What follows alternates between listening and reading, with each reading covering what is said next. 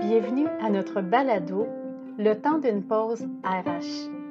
Co-animé par Nicolas Roy, vice-président chez EPSI et CRHA, et Sylvain Tessier, président chez ST Marketing.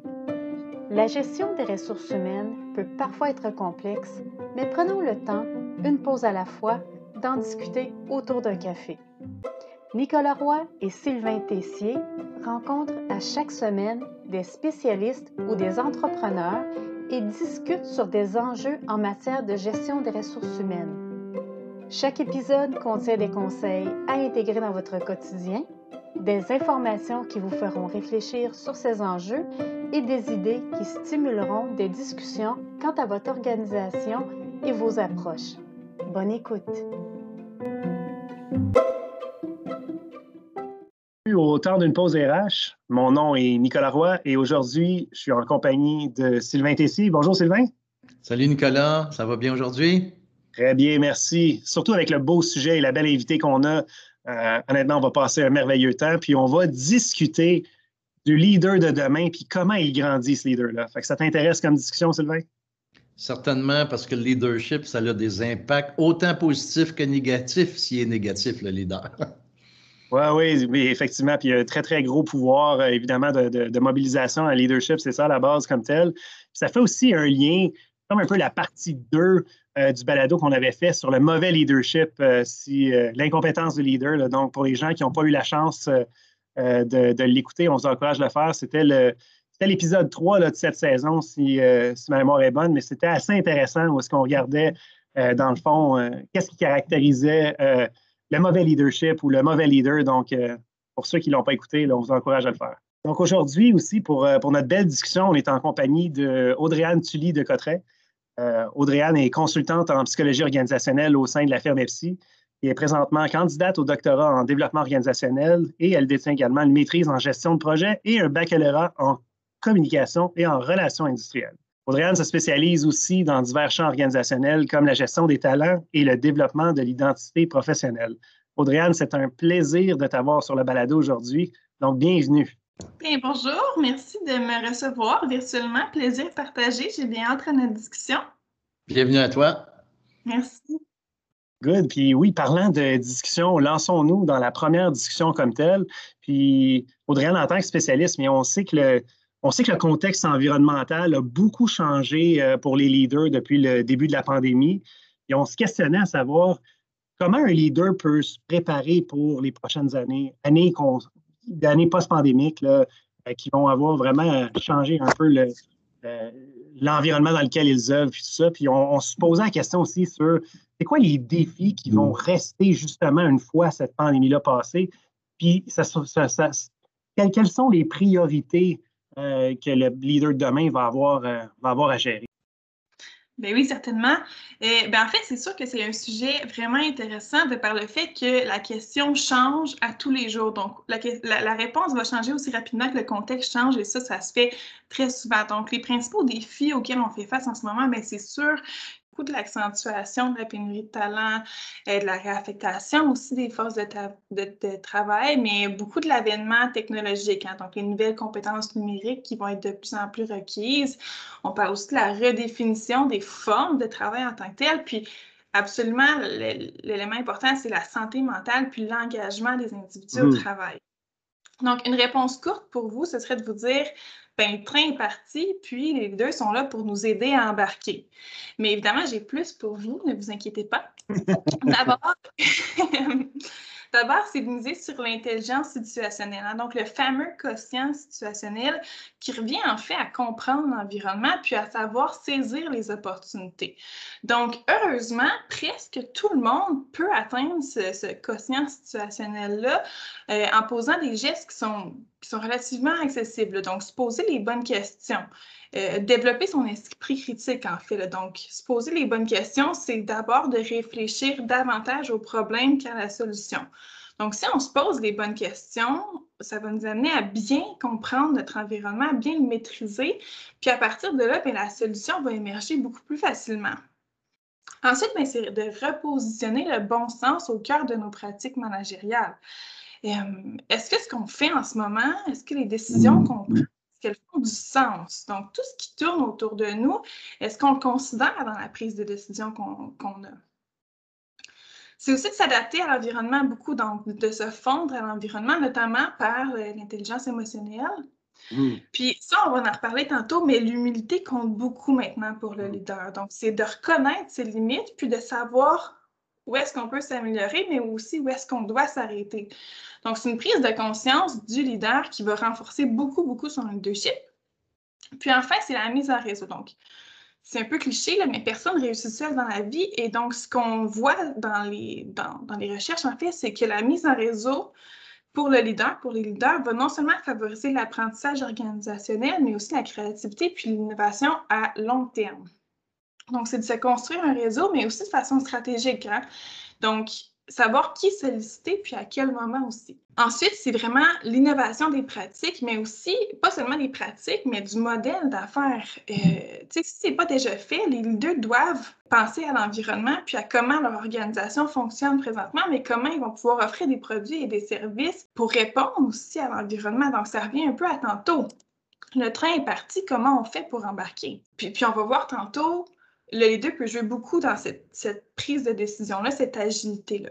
Il y a aussi favoriser une culture de travail qui est hybride, donc avec les nouvelles formes de travail qui se réinventent, hein, comme on en a discuté plus tôt, il euh, faut miser maintenant sur une culture de travail non seulement hybride, mais aussi dynamique. Donc, comment on peut le faire? Je prends par exemple les organisations qui vont avoir de plus en plus de travailleurs à distance, mais c'est de mettre la collaboration vraiment au cœur des valeurs, mais aussi des interactions, que ce soit formelles et informelles, pour notamment amener les individus à intégrer cette valeur-là dans leur pratique. Sinon, un autre exemple, ben, c'est que plusieurs ont vécu avec la, avec la pandémie euh, une espèce de remise en question. Donc, ils ont réalisé que prendre du temps pour soi, pour la famille, c'est des choses qui comptent beaucoup pour eux. Puis de plus en plus, on voit des organisations qui non seulement sont conscientes de ces changements-là, mais qui vont les encourager, notamment en retirant l'espèce de concept d'horaire de travail traditionnel. Je vois beaucoup d'organisations autour de moi qui retirent cet élément-là de leur culture. Puis évidemment, ça donne plus de liberté aux employés, mais ça encourage aussi beaucoup l'autonomie puis la responsabilisation. Donc, c'est un autre exemple d'élément issu de la culture organisationnelle qui peut être adapté pour répondre au nouveau contexte. Finalement, ben, c'est deux choses. C'est d'améliorer l'agilité des, des, organisations, donc de ces équipes. On a vu avec la pandémie que les organisations qui avaient déjà pris le chemin agile, donc qui avaient déjà mis en place des pratiques agiles, étaient les organisations qui s'étaient le mieux adaptées à l'état d'urgence. Donc, si ce n'est pas déjà fait, à prioriser pour les leaders puis se concentrer sur les points forts. Parce que le fait de se concentrer sur les points forts, ça va inciter les gens à être plus créatifs, plus positifs et surtout plus engagés, ce qui va leur permettre en fait de grandir, mais aussi de s'adapter beaucoup plus facilement aux changements qui, qui surviendront par la suite. J'imagine, euh, Audrey, que ça demande quand même des, des traits de personnalité ou des compétences de départ pour savoir lire, pour avoir une certaine forme d'observation et d'écoute. J'imagine qu'il y a quand même des compétences clés au départ pour pouvoir lire cette situation-là et exercer un leadership positif par la suite, j'imagine. Oui, c'est sûr qu'on a que, évidemment des compétences clés euh, pour le leader de demain, l'humilité et le courage. D'abord, l'humilité, euh, ce qui revient au fait de dire qu'un leader qui est humble est un leader qui euh, sait qu'il ne relèvera pas tous les défis Hein. Donc, c'est un leader qui va se mettre derrière ses troupes euh, en retrait, en fait, qui va laisser aux gens jouer ce rôle de leader-là. Donc, de prendre sa place aussi, puis ultimement, mais de s'épanouir aussi en réalisant les projets au sein de l'organisation, l'innovation, la créativité. Ce que l'humilité va faire aussi pour le leader, c'est d'apprendre des autres. Donc, le fait d'apprendre des autres va justement l'aider, l'outiller aussi à s'adapter de façon peut-être différente à ce qu'il aurait eu tendance à faire. Sinon, pour le courage, ben, c'est sûr qu'un euh, leader qui est capable de délaisser son confort pour avancer. Ça va être une caractéristique personnelle qui va être fondamentale pour répondre au contexte avec l'enjeu auquel on fait face. Donc, si on revient un peu à notre train qui, est en route, eh ben, le leader va être capable de prendre son courage, d'amener les autres aussi à, être courageux, Puis justement, d'amener les autres à embarquer dans le train avec lui. C'est pas que lui qui embarque dans le train. Donc, c'est de prendre des décisions qui sont difficiles, de ne pas les reporter aussi. Finalement, le courage puis l'humilité ensemble vont permettre aux leaders de reconnaître de ses erreurs, reconnaître ce qui est moins optimal dans ses façons de faire. Puis ça, ben, c'est hyper important pour avancer. C'est un leader qui est capable de rendre sa force de travail autonome. Euh, c'est un leader qui est capable de, à ce que les gens euh, qui, qui l'inspirent se sentent utiles dans le cadre de leur travail. Euh, c'est aussi un, leader, c'est quelqu'un qui est capable de stimuler les relations sociales comme telles. Donc, la combinaison de ces trois éléments-là, dans le fond, euh, souvent donne des bons résultats pour un leader. Puis, je pense que ça venait complémenter un peu l'humilité et le courage. Mais j'ajouterais aussi cette capacité-là de reconnaître ses limites ou ses faiblesses. Mmh, ça fait puis interpeller d'autres pour exercer le leadership avec euh, cette personne-là, ça vient combler ou compléter ce qui manque dans son propre leadership parce que parfois, toutes les compétences que ça demande, on ne les a pas.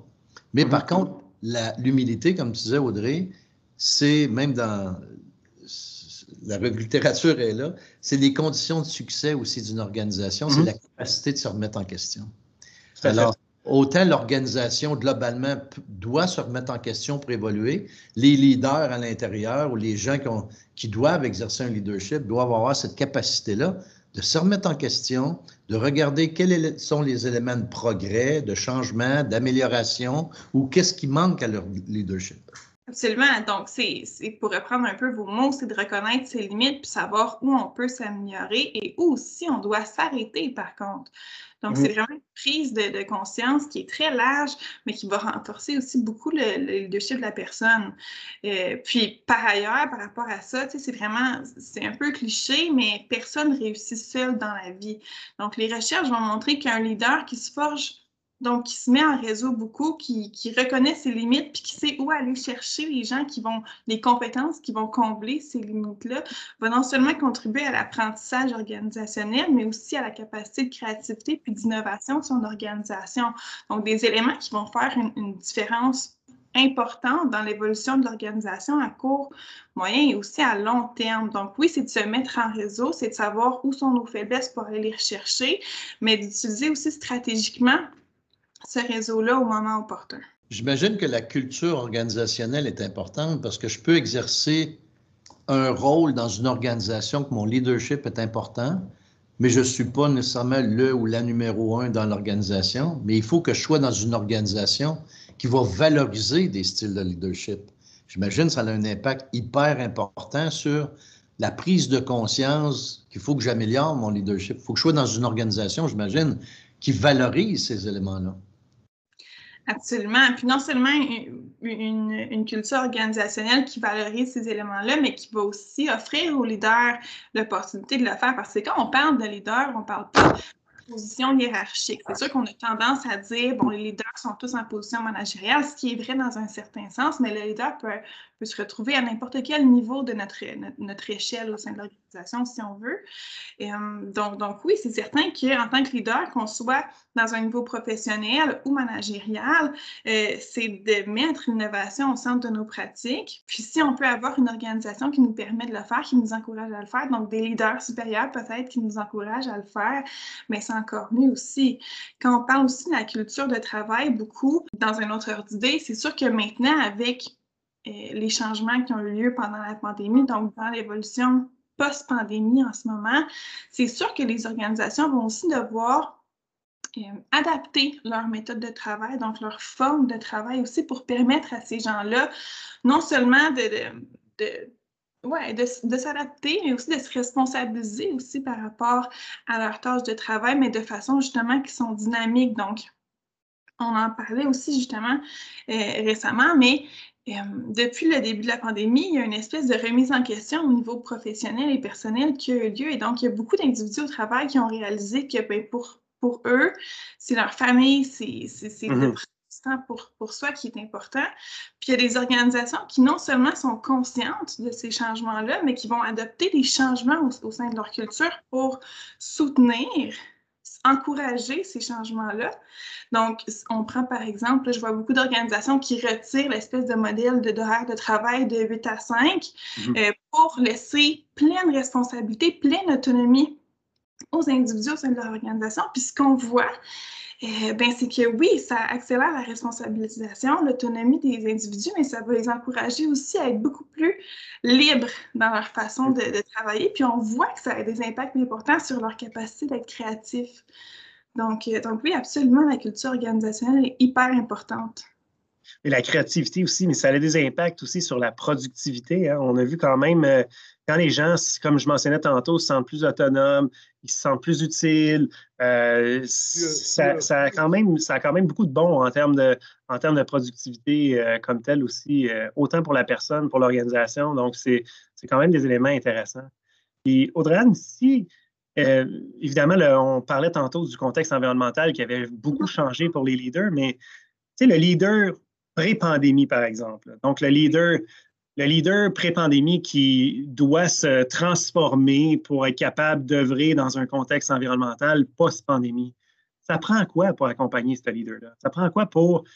Est-ce qu'on, est-ce que, de un, on est capable d'accompagner ce leader-là, puis comment on peut euh, l'accompagner, ce leader-là qui doit transformer peut-être un peu son leadership? Oui, bien, c'est une super bonne question. En termes d'accompagnement, c'est sûr que euh, c'est important d'y répondre de deux façons par contre. Donc, d'abord, le développement, l'adaptation à un nouveau contexte, comme dans ce cas-ci, le contexte post-pandémique, l'adaptation non seulement au nouveau contexte, mais de son rôle dans un nouveau contexte, ça se fait principalement, fondamentalement, de façon intrinsèque, c'est-à-dire que mmh ça relève tout d'abord de l'individu. Donc, en fait, chaque leader, puis on pourrait même dire chaque individu au travail, va se créer un espèce de répertoire guide intérieur. Puis ce, répertoire c'est un peu drôle à dire, mais euh, il va être évolutif, puis il, va comprendre en fait des représentations, des modèles associés au type de leader qu'une personne veut devenir. Donc, par représentation, j'entends des styles, des compétences, des façons de se présenter, des habitudes, des comportements. Bref, euh, tout ce que l'individu peut, le leader va pouvoir observer, stocker, enregistrer euh, en lien avec le type, le profil de leader qu'il va vouloir devenir. Donc, ultimement, ce que ce répertoire-là va faire, c'est que ça va aider en fait le leader à développer son identité, donc son identité de rôle. Il va observer et il va soit rejeter. Donc, si ça ne concorde pas avec le type de leader qu'il veut devenir, si ce n'est pas vers la direction qu'il souhaite aller, ou si c'est pertinent, il va retenir dans son répertoire. Ensuite, quand il va s'être forgé, former un petit répertoire là, intéressant, il va expérimenter ces modèles-là, ces expérimentations.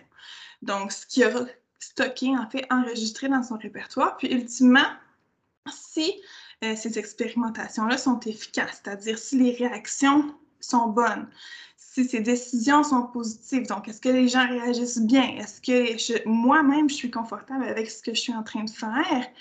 Euh, ce que je suis en train de dire? Est-ce que ça amène mon organisation dans la bonne direction? Mais si la réponse est oui, c'est que le leader va intérioriser ces nouveaux comportements-là, ces modèles-là, euh, dans ses habitudes. Donc, d'abord, il va observer, ensuite, il va retenir ce qui est pertinent pour le type de leader qu'il veut devenir.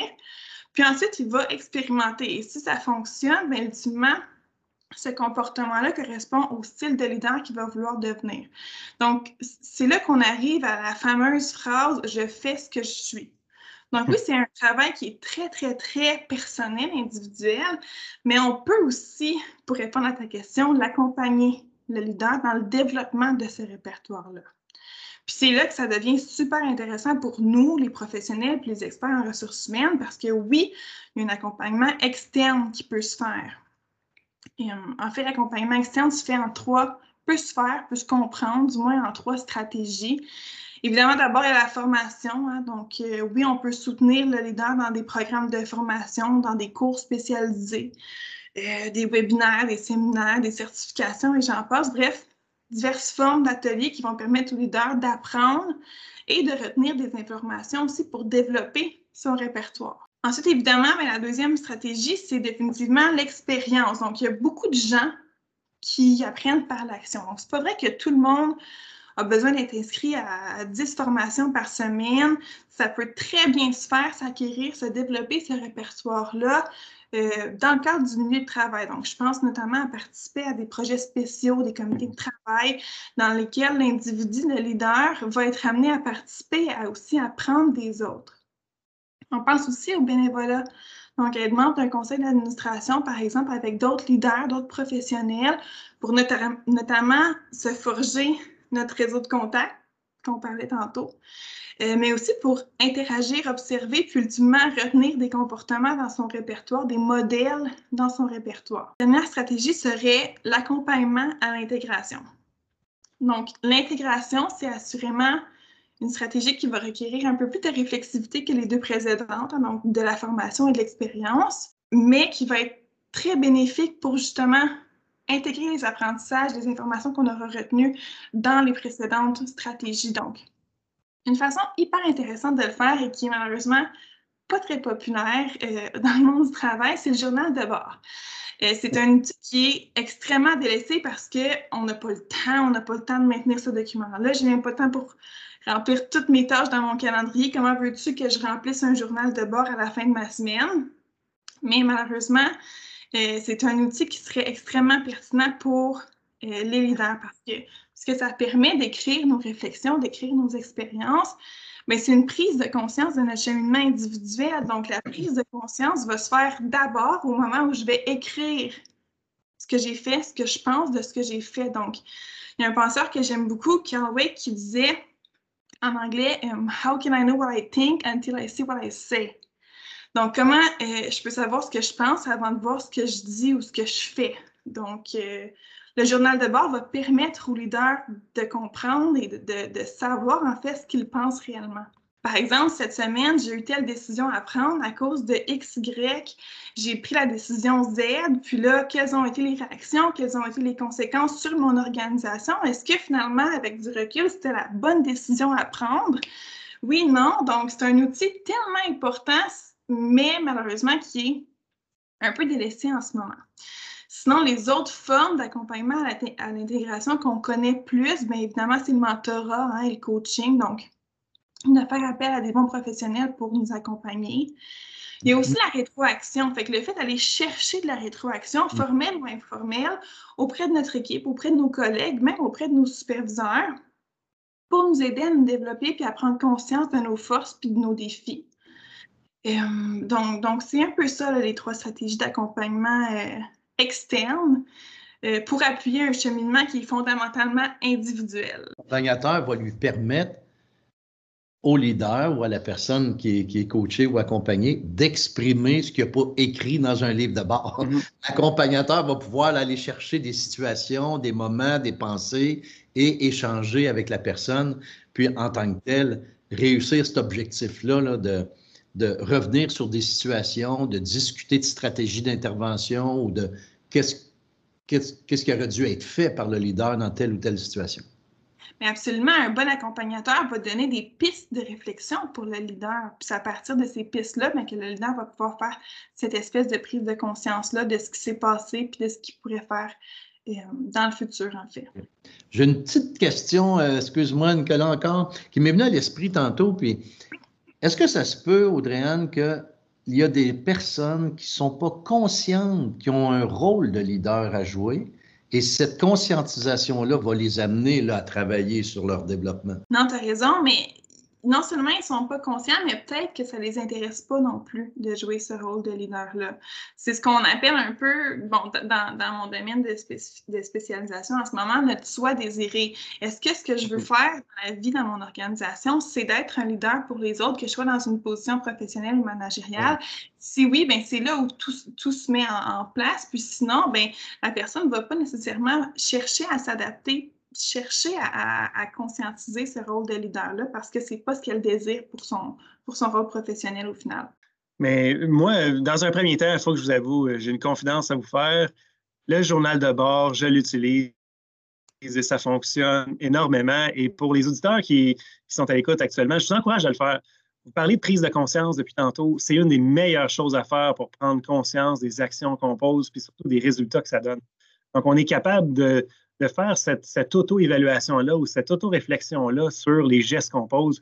Et honnêtement, c'est un exercice, on n'a pas besoin d'écrire un roman hein, quand on tient le journal de bord. Souvent, c'est quelques lignes sur quelque chose qui s'est passé dans la journée. Puis moi, je recommande de le faire aussi à la fin d'une journée, de, relater un peu les, événements importants ou les décisions importantes qu'on peut avoir prises. Puis des fois, les réactions des autres aussi, etc. Donc, ça nous, ça nous outille pour le futur. J'adore aussi l'accompagnement euh, par, par coach ou même d'avoir un mentor. Euh, c'est comme, comme vous l'avez tous les deux décrit, c'est des gens qui nous amènent ailleurs. Des fois, ils nous font penser à l'extérieur de la boîte, euh, ils nous font voir des éléments qu'on ne voit pas. Et honnêtement, ça, je pense qu'en termes de développement de leader, c'est très, très, très, très important. Merci de nous rappeler ça aujourd'hui, Audrey. Ça fait plaisir.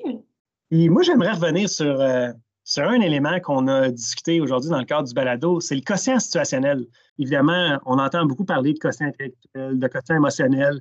Et dans la description euh, que tu as amenée, audrey tantôt, on a vu euh, qu'il y avait un élément quand même, euh, je dirais, plus intellectuel ou à tout de moins plus analytique comme tel d'une situation, la prise de conscience de l'environnement, etc. Puis il y avait le volet qui était un peu plus axé sur les émotions, donc les comprendre, bien comprendre comment les autres interagissent.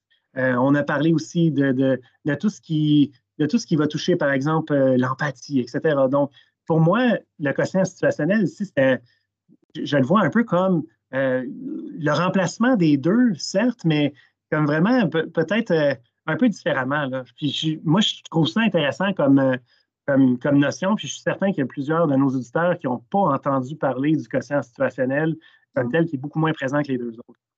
Tu as tout à fait raison. En fait, le quotient situationnel, c'est savoir lire notre environnement. Mhm évidemment, notre environnement, bien, il est composé d'individus, donc nécessairement, l'intelligence émotionnelle a un important rôle à jouer dans la formation de ce quotient situationnel-là. Donc, tout à fait.